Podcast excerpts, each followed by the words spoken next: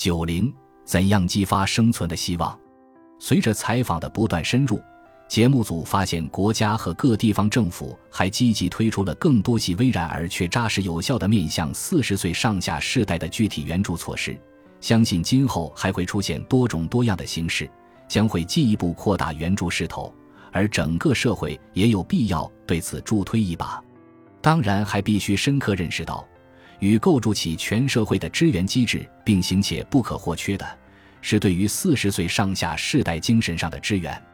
他们这一代人在求职时期不幸遭受了社会的沉重打击，如今步入中年，仍背负着一大堆社会性难题，而未来。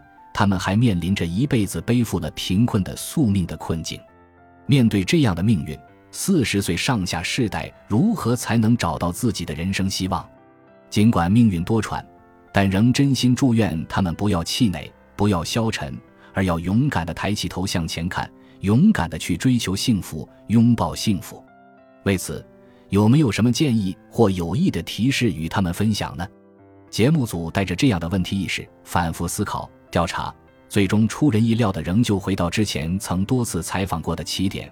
我们还想听听你有什么建议。电话另一头是玄田有史教授，就是成为中年危机观察失意的一代专题片采访最初线索，为我们详解收入的世代间差距的那位专家。玄田教授，二零零五年起与东京大学社会科学研究所的同事们一起开始了期望社会学的研究，一直持续至今。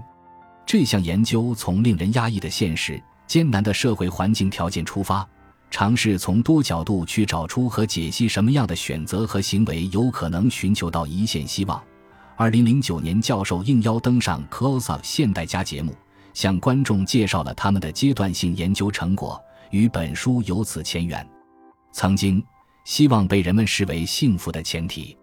玄田教授在《怎样创造希望》研播新书。一书的篇首这样写道：“接下去，书中这样写道，在此想特别强调的是，希望不是谁给予的，而是靠自己创造出来的。中间略，现代人的希望已经不再是前提，希望本身已然成为需要我们用双手去创造的对象了。中间略，希望不能等着谁来给予自己，不要指望说谢谢你给予了我希望，希望要靠自己探寻，自己创造。”别人给予的希望不是真正的希望，当然，创造希望不是件轻而易举的事情。一个冷酷的事实是，因身处的环境状况不同，有的人更容易充满希望，有的人就不那么幸运。但并不能因此而断言，身处不利环境的人就可以不必追寻希望了。每一个人都可以依据自身的情况，书写自己独特的故事，创造出自己独特的希望。二零一八年二月，节目组为探求生存的希望，再次前往玄田教授的研究室登门拜访。遭受命运的一连串恶作剧，想必多少都会有点认命放弃的感觉吧。玄田教授的话头，从四十岁上下世代普遍感受到的“反正想也没用”这样一种消极氛围开始。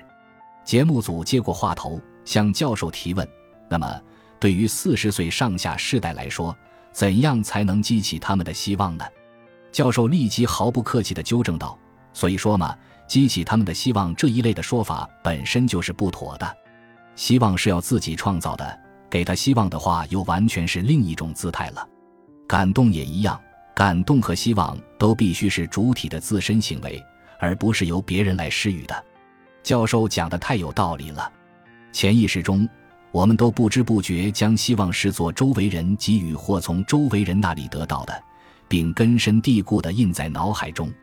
经教授这么一提醒，节目组成员不由得感到阵阵羞愧。感谢您的收听，本集已经播讲完毕。喜欢请订阅专辑，关注主播主页，更多精彩内容等着你。